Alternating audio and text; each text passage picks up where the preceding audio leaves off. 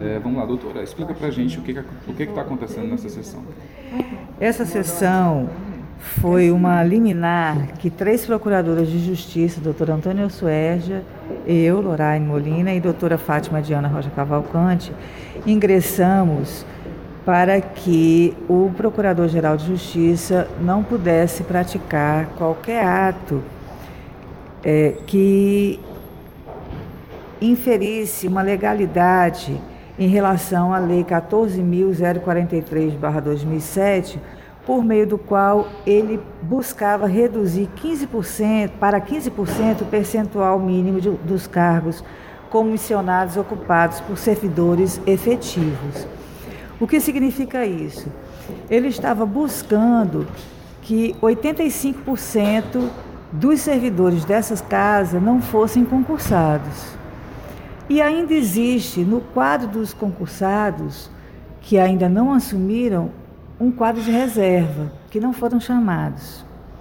Então, o Simpes estava aqui também na última sessão do dia 14 de setembro, indicando essa situação. E o que, que aconteceu? O órgão especial do Conselho, do, o órgão especial do Colégio de Procuradores não acatou a proposta do Procurador-Geral de Justiça. Em seguida à sessão, houve uma manifestação através do Telegram por parte do Procurador-Geral de Justiça, afirmando que não seria tolerado tratamento diferenciado entre promotores e procuradores e que precisávamos entender que somos uma família que se estaria ruim para um, estaria ruim para todos. O que não é o caso, até porque os gabinetes dos procuradores de justiça, é, nos gabinetes estão inseridos um técnico e um assessor. E isso, essa, essa situação atual dos gabinetes dos procuradores, ela foi criada através de uma lei. Além da nossa lei complementar 72/2008, existe também a lei 14.289/2009, que é a gratificação de representação de gabinete e esta esta retribuição do serviço pela atividade funcional em gabinete ou órgão de assessoramento técnico. Então vejamos, o gabinete de, de procurador de justiça ele é provido de um assessor técnico jurídico especial e um técnico de gabinete. Isso não foi criado ao bel prazer de outros procuradores de justiça foi criada através de uma lei específica para isso. Então, para que isso seja modificado, tem que ser modificado através de uma lei.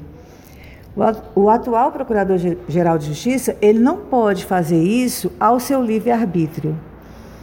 Então, é por isso que nós ingressamos com essa liminar para suspender qualquer ato que ele pudesse praticar nesse sentido. Essa sessão aqui já é definitiva? Essa sessão é uma sessão que a Procuradora de Justiça concedeu a liminar.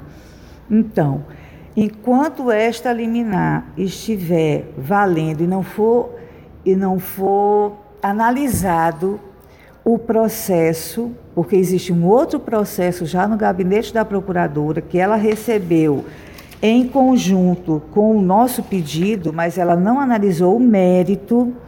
Enquanto ela não analisar o mérito e tiver uma definitiva regulamentação em relação a, a esse contexto formal, estará valendo essa liminar concedida, que foi hoje levada ao conhecimento do, do órgão especial, apenas foi ratificada e estará valendo essa liminar.